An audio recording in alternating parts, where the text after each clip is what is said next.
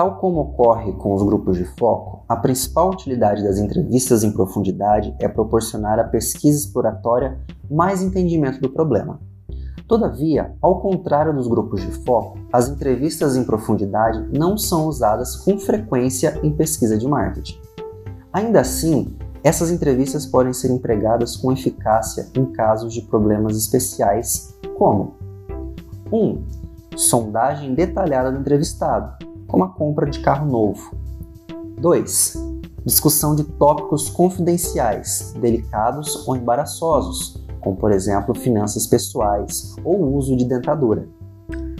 3.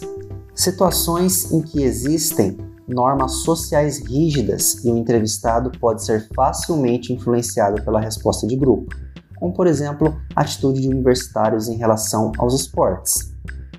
4. Compreensão detalhada de um comportamento complicado, como por exemplo compras em lojas de departamento. 5 entrevistas com profissionais, como pesquisa de marketing industrial.